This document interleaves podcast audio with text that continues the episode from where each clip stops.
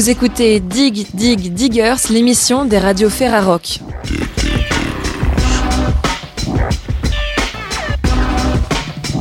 Aujourd'hui, direction Montréal avec Gomina de Fréquence Mutine qui est partie à la rencontre des artistes québécois programmés à la 33e édition des Francopholies.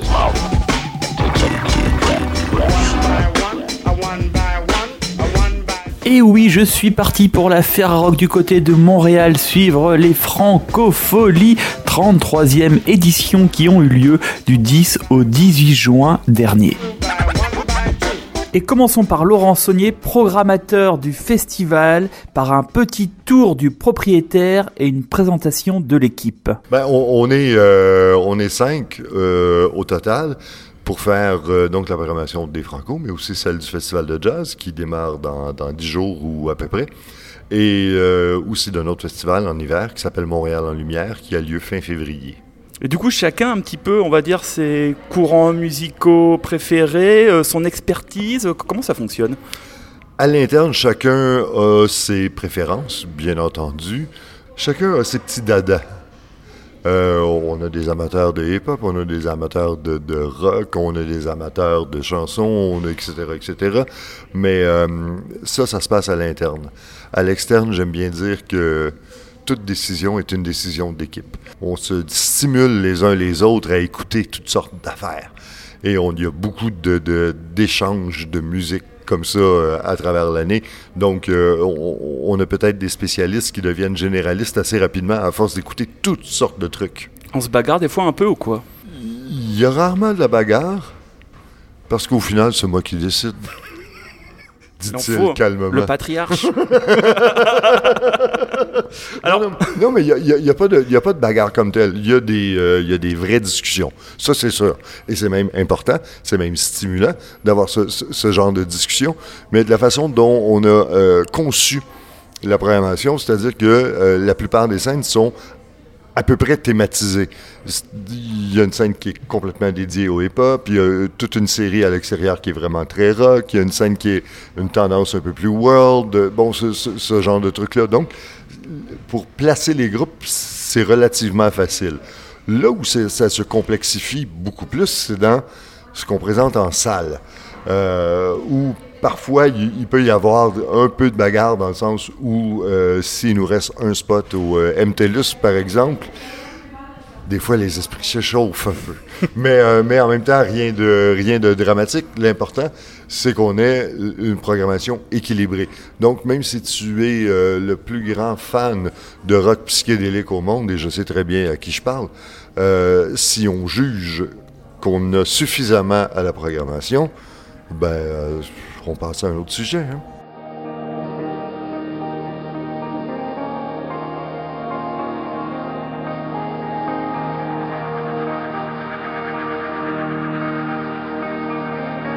Ah, tu m'as bien démasqué, Laurent. C'est vrai que j'ai une préférence pour les groupes à guitare, et je n'ai pas manqué d'aller à la découverte des jeunes talents tels que Solipsisme, combo psyché programmé un soir à 22h, alors même qu'aucun disque n'est sorti rencontre avec le guitariste du groupe.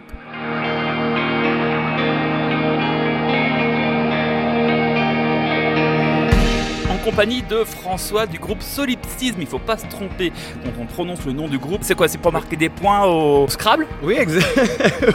Ben, en fait, je pense que c'est un peu, on, s'amuse avec les mots autant qu'on s'amuse avec les images puis les sons. C'est un peu de voir euh, les mots et les paroles associées à la musique euh, comme un, instrument de musique au lieu d'avoir euh, vraiment des paroles mises de l'avant. On n'est pas un groupe de chansons, on est plutôt un groupe, on veut faire un ensemble psychédélique, un univers psychédélique. Je crois qu'on utilise les mots comme une image, puis si ça peut euh, mêler les gens, tant mieux, on aura réussi.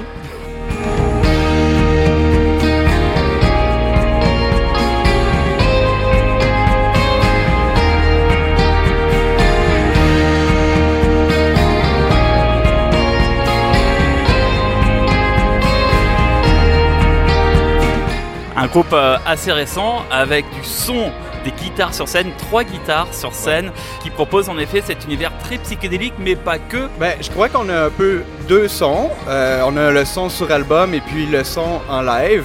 Donc, euh, je crois que sur album, c'est peut-être un peu plus euh, précis et puis on arrive un peu plus du début à la fin un peu plus rapidement. En concert, on aime ça étirer, puis euh, vraiment euh, créer un, un mood, euh, une ambiance générale, puis étirer nos parties avec des côtés plus ambiants, sans dire Pink Floyd, mais, mais avec un petit vibe un peu à la Brian Johnstone Massacre, tu y a beaucoup de, variations un peu dans ces styles parfois, même si ça reste un peu la même formule. On pourrait mentionner peut-être le groupe Temples, qui ont des changements un peu plus brusques, un peu plus up-tempo, donc on va faire un petit ensemble de ça, des longueurs instrumentales, des changements un peu plus euh, rythmé, mais surtout en live, tu sais, pour faire un peu plus bouger le monde, si on veut.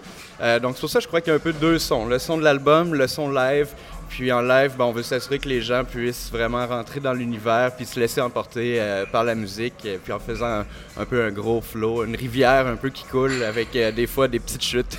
Solipsisme, il faut pas oublier le petit S à la fin euh, sur Bandcamp, on peut aller retrouver ces, ces, trois morceaux. Tu disais en début d'interview qu'il y avait un jeu avec les mots pour les faire sonner comme des instruments. Ça, mhm. c'est quelque chose que j'ai toujours connu aussi de tous les groupes, notamment sur les groupes rock au Québec.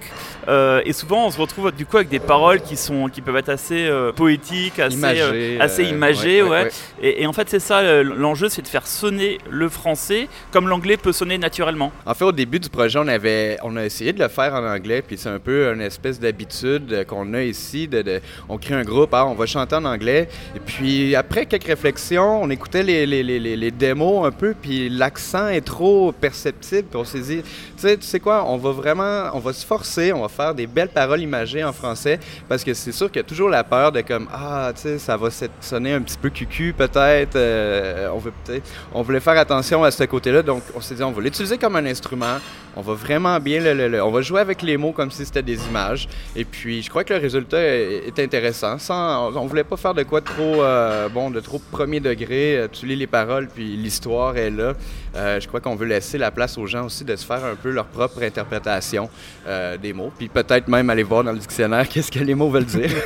Parce que c'est vrai que sur le, concert euh, que vous avez donné, qui est un concert assez court, on l'a compris, il n'y a encore pas un répertoire de 25 morceaux à choisir, mm -hmm. des titres assez longs. En fait, il y en avait très peu qui étaient chantés pour revenir à, mon expérience musicale, euh, ben, venant de la scène plutôt post-rock, j'apprécie vraiment beaucoup les, les, morceaux instrumentaux. Comme on utilise la voix comme un instrument un peu, je le vois un peu comme on utilise le synthétiseur, donc il n'y en a pas partout. Certaines chansons, il n'y en a pas. Certaines chansons, c'est mis un peu plus de l'avant. Aussi, les chansons qui ont des paroles, c'est des chansons qu'on a travaillées en studio, puis les paroles ont été euh, vraiment décidées, euh, comme la décision finale s'est faite lors de l'enregistrement. Donc, les chansons qui n'ont pas de paroles, peut-être qu'au dans le futur, euh, ils vont se retrouver avec des paroles. on ne le sait pas encore. Ça pourrait être avec des invités? Ben, peut-être aussi, aussi, aussi. Mais on veut garder le côté spontané de, de, de, de l'écriture, de l'enregistrement, puis du concert. Puis euh, je crois que c'est important, aussi d'avoir des espèces de variations entre concerts, sais, que les gens viennent voir le concert, puis que ce ne soit pas nécessairement aller revoir les mêmes chansons tout le temps, c'est d'aller revoir le groupe avec l'idée de comme oh ça va être quoi cette, cette fois-là. Par rapport à cet univers post-rock que tu as avec ton autre groupe, finalement on pourrait sentir l'idée et l'envie justement de prendre le temps de créer une ambiance, de, de, de mettre l'auditeur dans un état et ensuite faire partir le morceau et le faire euh, avancer, soit vers une montée, soit faire des choses différentes, mais avec ce côté euh, psyché que, qu'on a donc de, chez Solipsisme. Oui, oui. En fait, la, formule reste la même, hein. c'est, simple. C'est, la même formule que le post-rock, donc on part tranquillement, puis on monte en, intensité, puis on joue avec ça. Euh, c'est juste qu'au lieu de faire des accords en mineur, on fait des accords en majeur, et puis ça se transpose super bien. Mais je, crois que oui, c'est très, très, très important de, de jouer avec le public, de s'assurer que laisser le temps au public d'entrer dans l'univers et puis de les amener ailleurs, euh, de les faire couler la rivière avec nous autres. Euh. On incite les auditrices et les auditeurs de la Rock évidemment à aller découvrir le groupe qu'on va surveiller euh, de près. merci beaucoup ben, François. merci à toi. À tout bientôt. Ben oui, à la prochaine.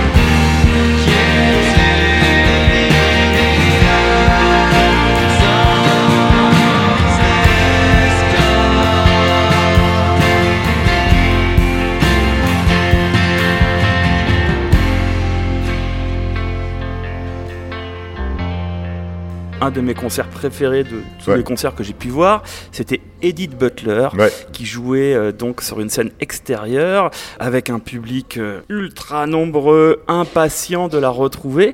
Euh, moi, je la connaissais que à travers des pochettes de disques dans mes souvenirs des années 80. je vais pas cacher, je pense que j'avais jamais écouté Edith Butler de ma vie et j'ai vu un concert incroyable. J'ai vu une dame, une madame, avec un humour cinglant. Euh, évidemment, euh, avec euh, Lisa Leblanc qui était pas loin parce qu'elle a produit son dernier disque. Exact. Ça, c'est c'est comme quelque chose aussi qu'on va retrouver tous les ans au Franco. C'est cette volonté comme de de mettre une place vraiment importante et des focus très forts sur ces artistes qui sont essentiels au Québec. Et qu'on a peut-être oublié par moment. Euh, faut se le dire, sur cette scène, dans cette série, euh, non seulement on avait Edith Butler qui a euh, un peu plus de 80 maintenant, 80 ans maintenant, mais on avait aussi Jacques Michel, qui est un peu le même cas de figure. Euh, on, aime parfois ressortir comme ça des, espèces de, de, vétérans pour qui pour certaines personnes, ce sont presque des légendes. Tu vois, euh, l'exemple de l'exemple que tu donnais avec Edith Butler pour euh, pour Lisa Leblanc, Edith Butler, c'est une légende vivante. Euh, elles viennent du même coin de pays, hein, les deux, du Nouveau-Brunswick. Ce sont deux Acadiennes.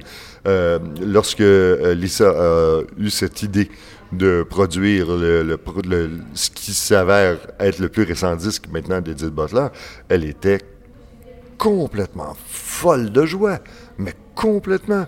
C'était vraiment un achievement, comme on dit en bon français, de réussir à faire ça. J'aime beaucoup cette idée qu'on puisse qu'on puisse se balader comme ça, non seulement à travers les styles musicaux, mais aussi à travers les époques. Et ça, c'est important aussi de pouvoir dire qu'il y a des jeunes, jeunes groupes qui ont à peu près rien en disqué et que parallèlement à ça, on a deux octogénaires sur la même scène qui ont des, des, des, répertoires fous, mais fous. Donc, et, avec tout ce qui va entre les deux. Ça, je trouve que ça représente quand même assez bien les Franco ici. Et puis pour euh, en finir avec Edith Butler, pas du tout l'impression de voir une dame de 80 ans sur scène, c'était incroyable, ah l'énergie. Ouais, ouais, ouais. Mais il n'y a rien de, il a rien de ringard, il n'y a rien de déplacé, euh, il n'y a, même pas de nostalgie dans tout ça. Euh, elle est tout aussi pertinente aujourd'hui qu'elle pouvait l'être il y a 30 ans ou 40 ans. La, la, question, c'est d'abord et avant tout ça qu'est-ce qui est pertinent à présenter aujourd'hui? On trouvait que avec son album de retour, entre guillemets, euh, Edith Butler méritait bien un retour au Franco après un peu plus de 25 ans d'absence quand même. Quand même. Et un public jeune, un public âgé, un public transgénérationnel, mais ça a été le cas sur tous les concerts, tout type de musique. Et ça, c'est aussi une particularité, il y a une ouverture euh, d'esprit, enfin, je trouve ça incroyable, de me dire que tu vas avoir en effet un groupe comme hier soir, euh, Population 2, qui a sans doute le groupe qui a joué le plus fort, de façon la plus intense du festival, mais avec des gens qui avaient sans doute 70 ans, qui étaient à fond et qui dansaient dans les premiers rangs. Et puis inversement, euh, d'autres concerts où tu avais des à Edith Butler, mais tu avais des jeunes de 20 ans qui dansaient et qui, vivaient leur meilleur moment de, leur semaine. Et je trouve ça fou, moi. Ça, c'est vraiment un Tout ce que tu dis là, mais un grand sourire sur mon visage quand même, parce que c'est un peu l'objectif. C'est un peu l'objectif. Je, je, le dis souvent. Euh, les Franco, c'est pas un euh, pas un festival qui est dédié à un genre musical. On peut écouter toutes sortes de musique. Et après ça, c'est au public de faire ses choix dans cette grille de programmation qui est quand même assez opulente aussi. C'est 150 euh, concerts ou à peu près. Donc, inévitablement, tu ne peux pas tout voir. Tu dois faire des choix. Un coup que tu es sur place, par contre, tu peux aussi te laisser aller selon l'inspiration du moment, selon ce qui joue sur la scène à côté de, du concert qui tu voulais voir qui vient de se terminer. Bref, il y, a plusieurs façons d'aborder euh, une visite sur le site des Franco. Mais je, trouve que l'idée de, mélanger tout ça, moi, me, me séduit plutôt aussi.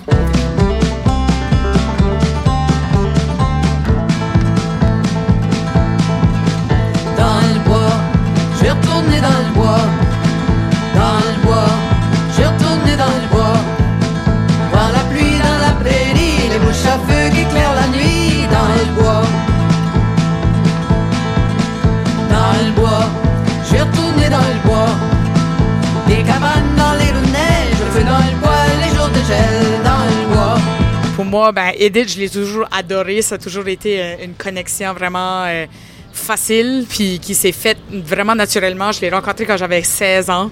J'étais une petite pinotte, puis euh, je commençais à jouer des tunes, puis on avait fait un cercle d'auteurs ensemble. Je me rappelle juste comment gentille puis généreuse qu'elle était avec moi, quand elle n'aurait pas été obligée. J'étais juste une débutante qui commençait, mais elle avait été tellement fine, puis pour moi, ça m'avait marqué. Quand je l'ai vue en show après, pour la première fois, c'est là que j'ai comme fait « OK, je comprends » je comprends pourquoi ça marchait. J'étais sortie de là en pleurant, en, riant, en tout. C'est vraiment quelqu'un de. C'est une des personnes les plus charismatiques que je connais, en fait. C'est une historienne aussi. C'est quelqu'un qui a un, bagage énorme de, chansons folkloriques, de, qui a fait ses études là-dedans aussi. Fait que c'est une encyclopédie, là, cette, femme-là. Puis bah, tu tombes en amour avec. Pour avoir eu fait cet album-là, c'était juste un cadeau pour moi.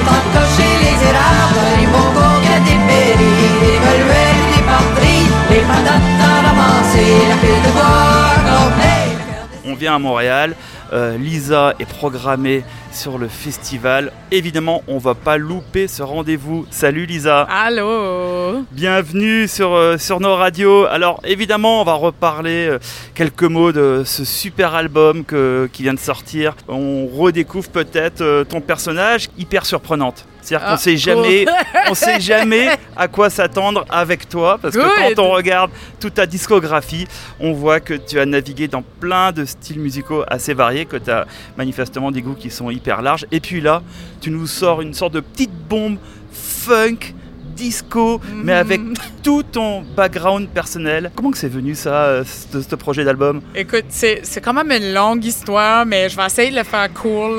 On, a, on a commencé pendant la pandémie un bingo en ligne qui s'appelait le bingo avec Joanne. Puis on l'avait fait parce que nos, nos gigs ont été annulés comme tout le reste du monde. On était à la maison, puis là, on a décidé, on va faire un bingo. Fait que on, on a commencé ça pour le fun. On a commencé à faire de la musique de bingo parce qu'on avait besoin de musique les rondes de bingo, puis on avait des amis qui nous donnaient des prix pour les gagnants, comme du bacon. Fait que, tu sais, là, tout d'un coup, le bingo devenait intéressant, tu sais, comme... Fait que là, on a, ça a comme un peu pris le dessus de toute notre vie. puis là, ben, tout d'un coup, moi, mon alter ego Belinda, qui était comme une, une waitress des années 60, qui a bien belle attitude, puis euh, qui euh, chante exclusivement des chansons de bingo sur un genre de euh, disco années 90 un peu. fait que c'est un peu. Puis là, un moment donné, on a tellement eu du fun puis du plaisir à faire ça comme ça qu'on s'est dit, ben, OK, pourquoi, est-ce que, pourquoi on fait pas un album disco, mais pas en chantant de bingo? On va le faire avec Lisa et non mon alter ego Belinda. Puis euh, c'est comme ça, en fait, ça a été vraiment évoqué dans C'était vraiment dans le plaisir qu'on l'a fait. C'est devenu vraiment naturellement chez une grande fan de disco depuis des années, mais jamais j'aurais cru que je m'étais retrouvée avec un album disco puis funk. comme c'était vraiment pas dans mes dans mes objectifs de vie, mais euh, surprenamment, on est là, puis on est en train d'en parler, puis on a fait un album au complet. Fait que euh, c'est ça. Ça a vraiment été une bulle au cerveau, mais vraiment, puis c'était vraiment le fun.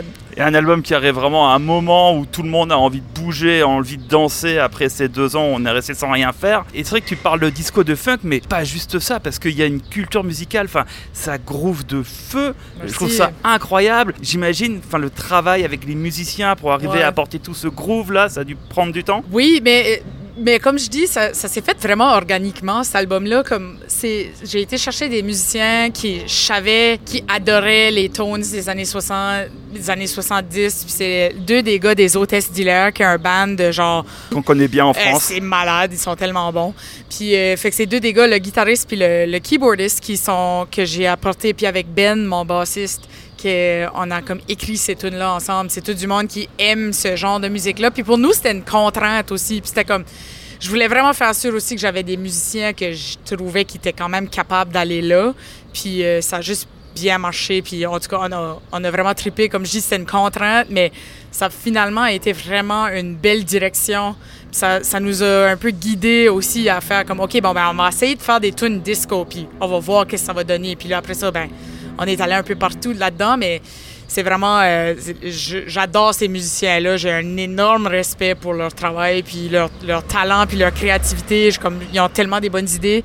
Je faisais confiance. Fait Et on arrive aux deux tiers de l'écoute de ton album, et là, on a une petite douceur dans un univers à la Hill Hazelwood, qui est aussi Ouais. euh, quelqu'un que tu adores. Oui, énormément. C'est mon, c'est mon réalisateur préféré, euh, Lee Hazelwood. Pour, pour ceux qui ne le connaissent pas, ben, c'est lui qui a écrit These Boots Are Made for Walking de Nancy Sinatra, puis a réalisé plein d'albums de Nancy. Je n'ai vraiment beaucoup écouté dans les dernières années, puis euh, ça paraît, mettons, dans l'album.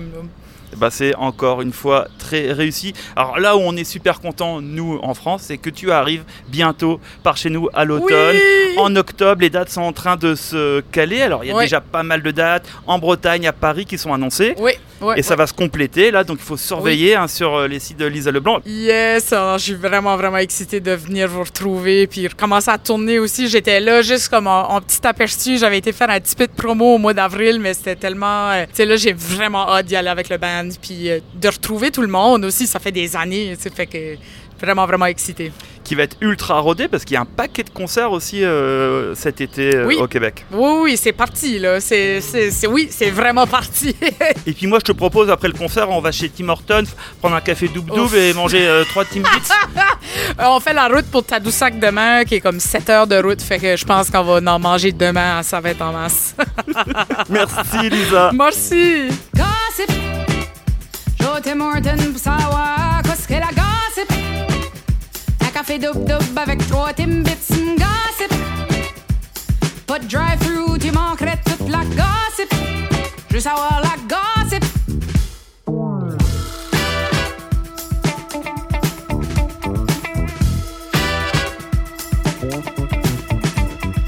Gossip.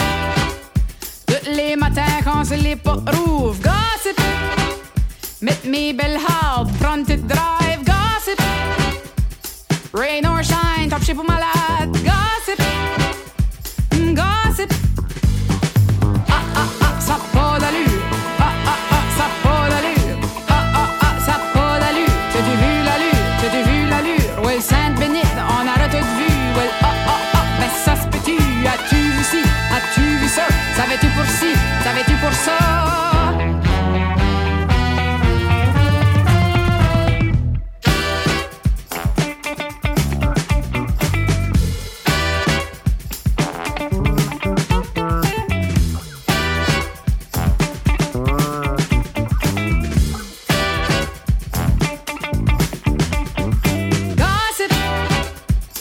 pour est rendu au foyer? Gossip. Elle est pas méchante, elle est juste à Nantes. Gossip. Il a pogné son orignal, il était fou comme la marde.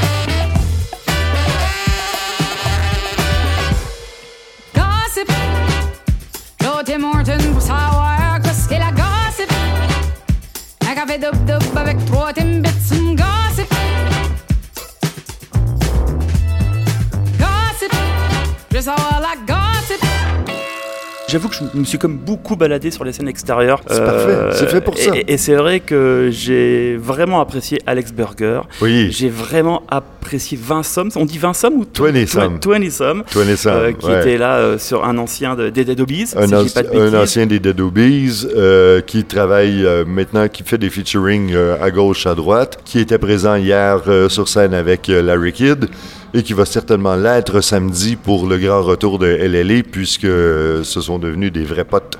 Et c'est aussi évidemment un festival où, euh, comme il y a plus de 300 professionnels qui sont invités d'à travers le monde de la francophonie, euh, c'est aussi un moment pour ces artistes de, se montrer et, euh, pour certains et certaines de trouver des, partenaires pour ensuite venir en France ou en Europe. Ben, depuis euh, dix ans maintenant, dans le cadre des Franco, on fait ce qu'on appelle les rendez-vous pro, où il y a, euh, cette année, nous avions 428 professionnels inscrits de façon très précise, où on présente des showcases, des ateliers, des débats, des panels, tout, tout ce genre de trucs-là. Il y a fort à parier qu'il y a quelques-uns des artistes qui ont été présentés en showcase, oui, qui vont avoir des deals, de ce que j'ai euh, entendu. Est-ce que l'encre est sèche et les deals sont vraiment signés? Hmm, pas encore, mais je suis convaincu qu'il va y avoir des annonces d'ici euh, d'ici la fin de l'année, c'est sûr et certain. Vous, c'est un travail aussi que vous faites. Il y a donc ces mises en avant de ces jeunes artistes tout au long du festival. Est-ce que derrière, il y a aussi un suivi, petit accompagnement que vous faites, peut-être pas directement avec les artistes, mais au moins avec leur, les structures qui, euh, travaillent avec eux Ben, la- L'avantage qu'on a euh, euh, au Franco, c'est que on est des, je pense, des assez bons dépisteurs en général sur sur les jeunes groupes, sur les nouveaux talents. Et ceux qu'on aime bien, on n'a pas peur d'être fidèle à ces jeunes artistes. On n'a pas peur de les reprogrammer deux années consécutives et même parfois trois, dépendant de l'actualité qu'ils ont. Donc, c'est sûr qu'à ce niveau-là, il y a un suivi régulier euh, qui se fait sur toutes sortes de choses. Euh, on, a par exemple le prix Félix Leclerc euh, qu'on va décerner samedi, et je ne vous dirai pas à qui, parce qu'il y a plein de gens qui vont être jaloux. Mais le prix Félix Leclerc est un, très bel exemple de ça.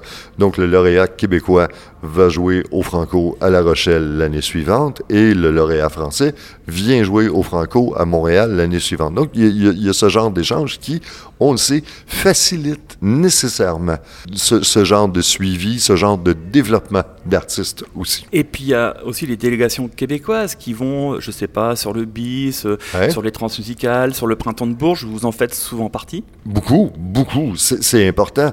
Euh, c'est drôle. J'ai dit ça, à- je, je me rappelle plus qui, mais cette année sur les Franco de Montréal, c'était une, euh, c'était une édition un peu spéciale parce qu'il y a beaucoup, beaucoup de groupes qu'on a présentés et qu'on n'avait pas eu l'occasion de voir. え? La plupart des artistes français qui sont ici, qu'on avait vus sur des premières tournées, par exemple une Juliette Armanet ou une euh, Barbara Pravi qui, jouait hier, un Hichon euh, il, y a, deux jours, trois jours. Bref, ce sont des, nouveaux artistes qu'on n'avait pas eu l'occasion de voir parce que, parce que le voyage était difficile, disons-le comme ça. Donc, on a pris énormément de chance cette année sur des jeunes artistes et j'ai l'impression que ça a, été, euh, ça a été plutôt payant parce que même nous, on était excités de voir ces jeunes-là parce qu'on les avait pas vus. On a pu voir des commentaires sur les réseaux sociaux justement sur euh, ce public euh, québécois qui découvrait ces jeunes artistes françaises et, et français, de dire ah dis donc belle découverte pour moi. C'est vrai que ça, ça, ça doit, ça doit faire chaud au cœur parce que ça veut dire aussi que le travail est, est bien fait, réussi. Et il y a un public. Et tu fais très bien de le souligner, euh, Cédric, parce que euh, j'ai croisé Barbara Pravi il y a une heure environ, juste avant qu'elle prenne l'avion. Et euh, elle me disait qu'elle avait rarement vu un public comme celui de Montréal. Avant hier, Clara Luciani a tenu exactement le même discours.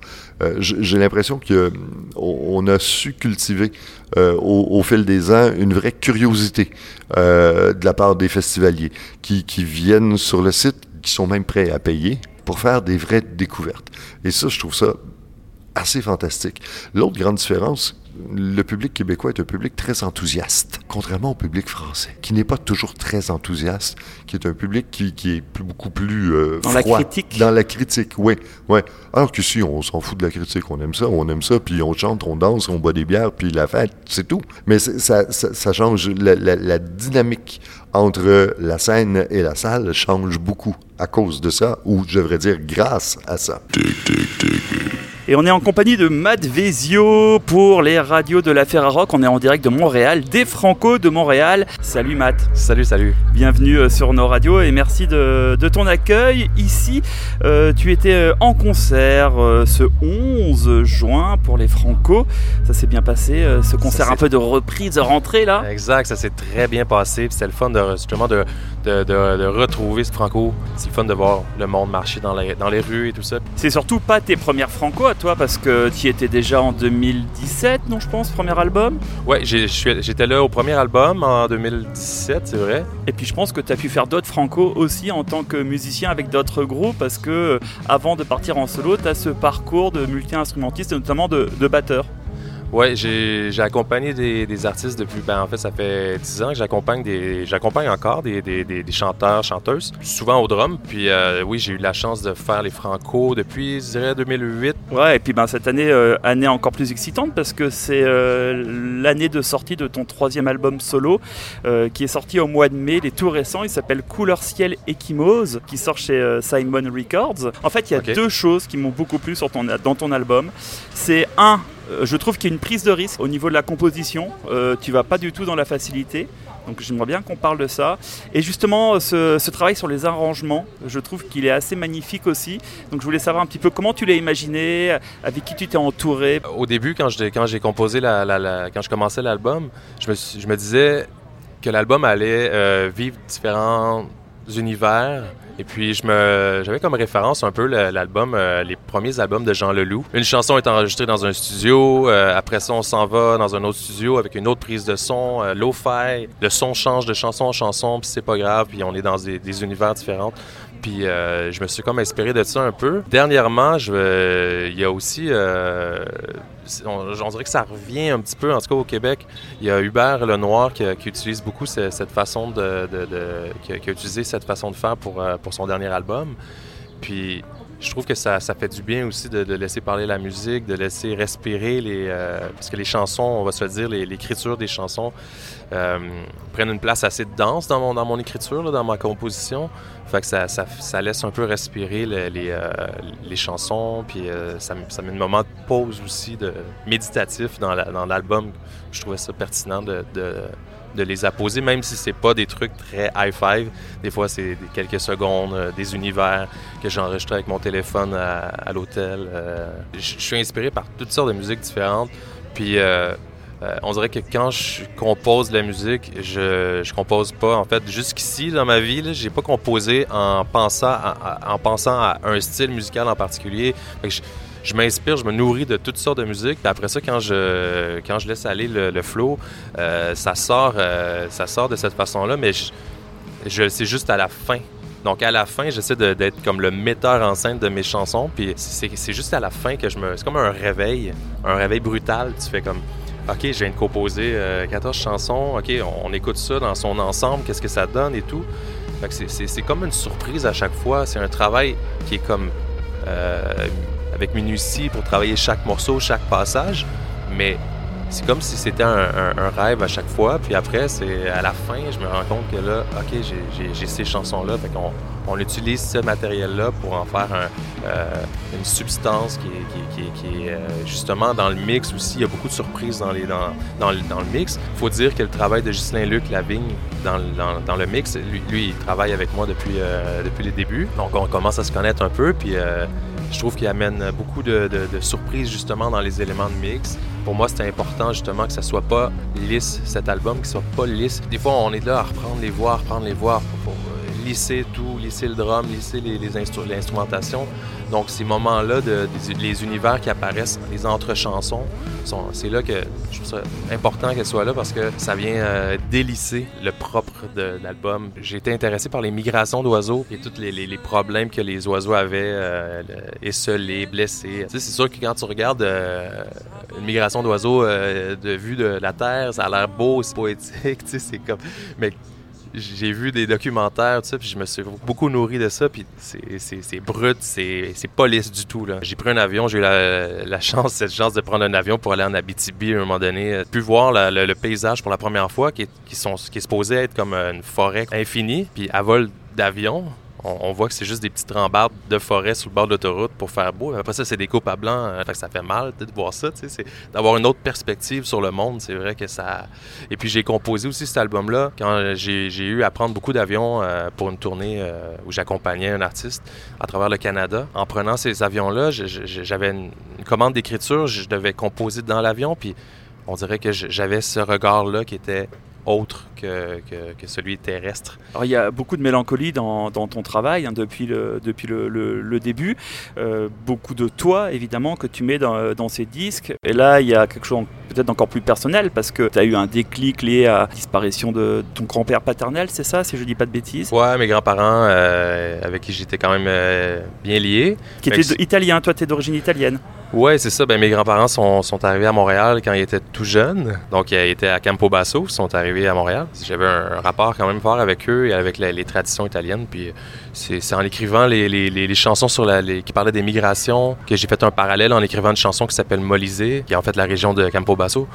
Et puis, euh, je me suis rendu compte qu'il y avait comme un, lien qui, est- que je pouvais faire avec, euh, l'immigration de mes, grands-parents, comme s'il y avait juste eu une, une migration, euh, c'est un aller simple seulement. Et puis tous les fritements de cette culture-là italienne que j'ai perdu quand ils sont décédés. Donc, il y a cette nostalgie-là au départ, puis la nostalgie de me ramener dans cette époque-là de, jeunesse. À partir de 12 ans, quand, quand eux sont, sont décédés, je perdais un peu les fondations de cette culture-là italienne. Que J'ai commencé à, me, me l'imposer moi-même, puis je me suis créé à partir de ça euh, un peu euh, sans, sans filet. C'est intéressant, je trouve, parce que ça va toucher un peu le, le monde de l'inconscient, puis du rêve un peu. Fait que c'est abstrait, je dirais, les textes. Une question qu'on pourrait se poser, c'est est-ce que un jour euh, tu penses que tu auras l'envie d'écrire en italien? J'ai euh, collaboré sur l'album avec. euh, je réponds indirectement à la question, mais j'ai euh, collaboré avec Fab de Random Recipe sur l'album, qui, qui chante dans la chanson Lost River. Puis eux, avec le, le projet, ils me disaient que quand ils sont bons en Italie, ils, ils travaillent leurs chansons en italien. Ils changent les textes tout ça. Ils font des featuring avec les Italiens. Je sais pas, j'ai jamais trop pensé à chanter en italien, mais ça fait longtemps que, que je veux me réapprendre l'italien, que j'ai perdu et tout ça. Mais euh, qui sait? Les alarmes de feu qui sonnent toute nuit. On attend les aveux, on attend la pluie.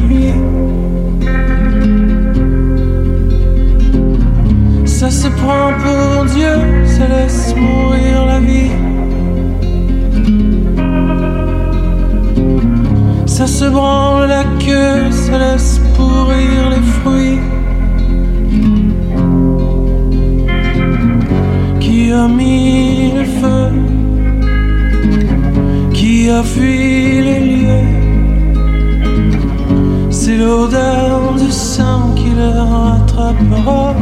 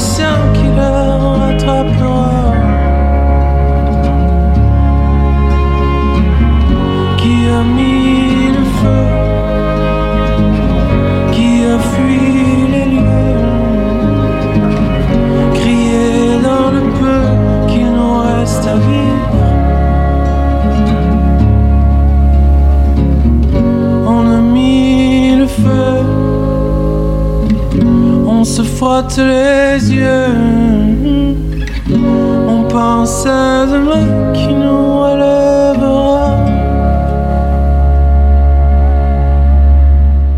merci beaucoup. On souhaite une belle et longue vie à Couleur Ciel et Kimos. On rappelle que l'album vient tout juste de sortir chez euh, Simon Records au mois de mai. Il y a des vinyles qui arrivent bientôt. Euh, et si vous, ben, vous êtes aussi convaincu, vous pourrez aller commander les disques évidemment. Il y a un Bandcamp soit, euh, sur le label. Il y a ton Ouais. propre Bandcamp aussi. Le Bandcamp, c'est la meilleure façon d'aller acheter des, des disques. Les vinyles s'en viennent. Ils vont arriver peut-être à, à la fin de l'été. là. Et puis on espère te voir euh, en France Et moi de même. pour des concerts très bientôt. Merci. Et merci à vous.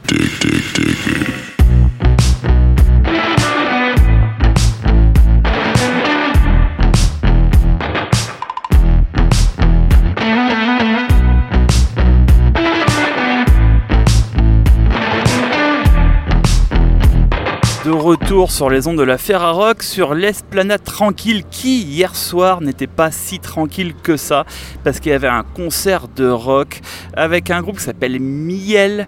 Miel c'est sucré mais là c'était plutôt salé ce que vous nous avez proposé. Bonjour et bienvenue sur les ondes de, de la Ferrarock. Je vous laisse vous présenter à nos auditrices, à nos auditeurs. Allô, euh, je m'appelle Paige, euh, je suis la chanteuse. Salut, moi c'est JF, puis euh, je suis pas la chanteuse, je suis le guitariste. Et chanteur. ah ouais, chante quoi. Toi Paige tu es venu ici, tu as appris le français et ensuite euh, bah, tu t'es lancé dans, dans ce groupe. euh, Mais moi, je savais pas un mot en français avant que je suis déménagée ici. Je pense que je pensais que c'était important de l'apprendre et euh, la musique c'était plus une, une bonne façon pour moi. Euh, c'était plus créatif. Et, euh, ben aussi quand quand j'étais jeune, écouté beaucoup de musique en français. Oui, juste comme euh, des chanteuses euh, françaises, euh, les classiques Brigitte Bardot, mais aussi Jane Birkin qui est un peu... Françoise Hardy, Ouais. France Gall. Ouais, ah, En fait, moi j'ai tout le temps eu des groupes rock'n'roll an- anglophones, tu sais, puis là c'est comme elle qui a renversé un peu le, le truc. Puis avec son accent, je trouve que comme ça fait une belle addition, tu sais, ça- le, le français passe mieux. Souvent il y a comme un, un lexique de mots plus commun au français. C'est vrai qu'on a souvent euh, sur les groupes de rock québécois une sorte de fond de musique euh, québécoise ou de, Ouais. de références qui sont liées peut-être euh, à soit des airs traditionnels, enfin j'exagère, mais un, un petit peu. Et forcément chez vous c'est pas du tout le cas. On est sur quelque chose de pur rock avec une énergie et puis des, des mélodies euh, qui restent dans la tête. Il y a un côté très euh, machine à tube je trouve de- dans, dans ce que vous faites. tant mieux. Au départ, on n'était que deux, donc euh, c'est pour ça qu'on avait inclus vraiment tout ce qui était un peu euh, beat machine en arrière. Comme il y a beaucoup de monde qui associe ça avec euh, les kills. c'est que on voulait pas faire ça trop électronique euh, 2020 là, avec des sons trop poussés, qu'on a vraiment gardé ça. euh, finalement, là, maintenant, on a un drummer qui nous suit, une belle rencontre avec ce drummer-là, ça a vraiment cliqué, parce qu'on voulait pas inclure n'importe qui avec nous, des fois ça peut être drôle comme dynamique de tourner avec un couple ou peu importe, donc euh, c'est ça, lui, on l'a rencontré un peu par hasard, puis ça a tout de suite cliqué, même avec Paige. Alors hier c'était euh, un lancement d'album. On va dire de façon officielle sur scène. Ouais. Euh, une occasion euh, pour vous de présenter euh, ben, durant les Franco euh, ce tout nouvel album. Et comme moi j'ai vu déjà les gens qui connaissaient bien les paroles Ouais, et tout, enfin, c'était fou. Hein. Quand j'ai vu le monde en train de chanter avec moi, je suis comme, oh my god. on était en tournée cette fin de semaine ici aussi, puis on- c'est la même chose. On était à 10 heures de route au Québec, tout le monde chantait les paroles. Que là, c'est là que tu vois que ça commence à atteindre là, le- le- la cible, ça fait du bien.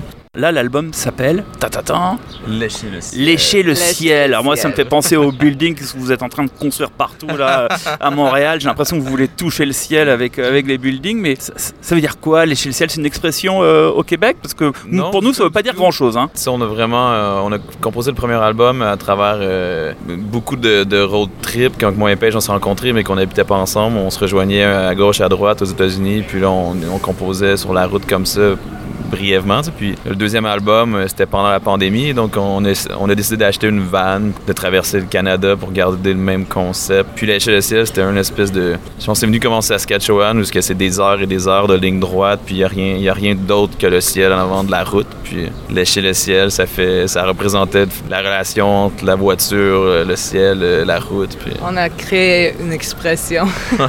On peut espérer faire combien de dates au, au Québec quand on est un groupe de rock à l'heure actuelle? Il y a beaucoup de bars dans l'équation, ça c'est sûr. Donc c'est un peu ça c'est un peu plus dommage à cause que ça rejoint un peu moins euh, en bas de 18 ans. Mais euh, en salle, il n'y a pas vraiment de salles encore qui, ont, qui sont tellement ouvertes, je te dirais, à avoir un public rock. C'est beaucoup dans le hip-hop, dans le pop maintenant. Il y a beaucoup de bands rock euh, dans les festivals. Ouais, c'est ça. Les festivals, je pense, sont plus ouverts euh, au rock justement parce que là, ça fait lever un peu la, l'ambiance est plus festive. euh, Ça déplace l'air. C'est- ouais, c'est ça. Mais dans l'est du Québec, c'est beaucoup, beaucoup rock, là, je dirais, à partir de Québec jusqu'en tout ce qui est Beauce, euh, Lac-Saint-Jean. C'est là, comme je disais, on a pu recommencer à zéro à cause de la fameuse pandémie, mais euh, là, on est vraiment en mission là, euh, de traverser l'autre côté de l'océan. Je pense qu'on a, fait, on a bien rempli notre euh, travail ici, puis là, je pense que ça va être d'aller voir, c'est ça, là, de magasiner, de s'a- s'assurer, parce qu'il y a beaucoup de, Français, de Belges à Montréal, puis quand le, tu sais, c'est tout le temps les mêmes commentaires, c'est toujours les premiers à venir nous voir, puis c'est eux qui, je trouve, qui ont la plus grosse réaction en général, mais pourquoi vous allez pas euh, en France, ça marche, ça serait géant, tu sais, puis de- Ça fait partie des, des envies, en tout cas, des, des- Ouais, des ouais, attentes ouais, pour. vraiment, euh, là, parce que déjà que la musique francophone, c'est quand même assez niché. là. si on si on reste au Québec, euh, c'est ça, ça, ça serait dommage. Donc de. C'est la prochaine étape. Merci beaucoup. Ben merci à toi. Merci.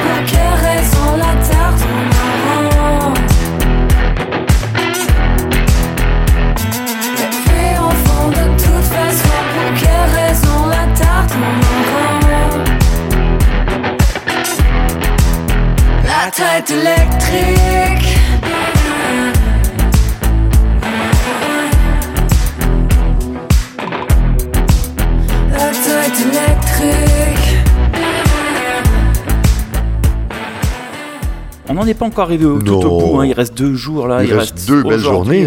Deux belles journées. Deux belles journées. Mais Ouais. néanmoins, toi, t'as as retenu, euh, t'as un truc qui est sorti un petit peu euh, pour toi ou un concert que, que tu attendais? Ou alors t'es vraiment euh, dans Ben, l'ensemble. je, je- je- je pense que il y a eu beaucoup, beaucoup, beaucoup de très, très beaux moments, mais je, pense que la soirée jusqu'à maintenant, ça a été euh, le spectacle qui s'appelait Bye Bye Bye Karim, une veillée entre amis où on a chanté et pleuré en mémoire de Karim Ouellette. Je pense que cette soirée-là va rester dans les, les- les annales des Franco et dans le cœur de beaucoup, beaucoup de gens qui étaient présents aussi. Euh, les artistes sur ce, sur ce spectacle ont fait un travail extraordinaire, euh, tout en nuances. Euh, c'est pas évident. euh, de souligner le départ d'un ami qui est mort euh, il y a cinq mois euh, et à un très jeune âge. Il, il avait à peine le début de la trentaine, Karim. hein. Euh, donc, c'est c'est- je trouve qu'ils ont extrêmement bien fait ça. Euh, on a réussi à sourire, on a réussi à danser quand même pendant là- cette soirée. Et pour le coup, les buildings avaient une vraie utilité parce que ça a permis à Karim d'aller flirter avec les étoiles. Ah, mais grave. Je, je disais à Esther, une des productrices du show, c'est facile de faire danser, de faire chanter plein de gens sur la place des festivals, mais l'exploit qu'ils ont réussi, c'est, et sans le demander, on a eu un bon 30-45 secondes de silence lorsque défilaient les, photos de Karim. Et ça, c'est un vrai exploit. Réussir à avoir un silence comme celui-là, avec une foule comme celui-là, j'ai jamais vu ça. C'est la première fois que j'ai vu ça. Et peut-être même la dernière avant un grand, grand bout de temps. Ça restera un de tes souvenirs forts sur ces combien 23 ans de programmation? 23 ans de programmation, absolument, absolument, absolument. Ça a, été, euh, ça a été une soirée euh, mémorable, vraiment, vraiment. Bon, En tout cas, merci beaucoup. Alors, euh, l'année prochaine, si je reviens, je sais pas, peut-être je reviendrai pas, mais en tout cas, on se reverra pas là, en face à face, interviewé en tant que programmateur. Non. Autrement, verra autrement. C'est sûr, je, je- je ne peux pas, euh, je ne me vois pas ne pas venir au Franco avec mon chapeau de touriste, de Dans- festivalier. Ouais, j'ai lu dans, dans la presse que, que tu avais cette envie de passer euh, la main aux, aux plus jeunes parce que place aux jeunes, place aux jeunes, c'est C'est super, super important. La transmission. Ben, c'est la transmission, oui, d'une part, et c'est- une chose sur laquelle je, travaille, je réfléchis depuis quelque temps, quand même. Euh, c'est pas une décision qui a été prise à la légère non plus de- d'arrêter tout ça. Euh, la transmission, c'est important, mais au-delà de la transmission, il y a aussi, je pense, euh, une chose qu'on a réussi à installer au Franco, c'est de laisser la place aux jeunes aux jeunes artistes, aux jeunes talents. Euh, je pense que ça, c'est euh, maintenant dans l'ADN du festival. Et ça, j'en suis même fier. Euh, on, on- parlait des, plus vieux euh, en début d'interview. Pour certains, ces vieux-là, ce sont des, découvertes aussi. Et il faut nuancer un paquet de choses dans tout ça. Mais euh, mon, mon, euh, mon leitmotiv euh, cette année, c'est quand même, comme disait notre bon vieil ami Kanye West, listen to the kids, bro. Et ça, c'est important. On doit les écouter. On doit absolument les écouter. Merci, je crois que c'est le meilleur mot de la fin. Merci Cédric. À bientôt.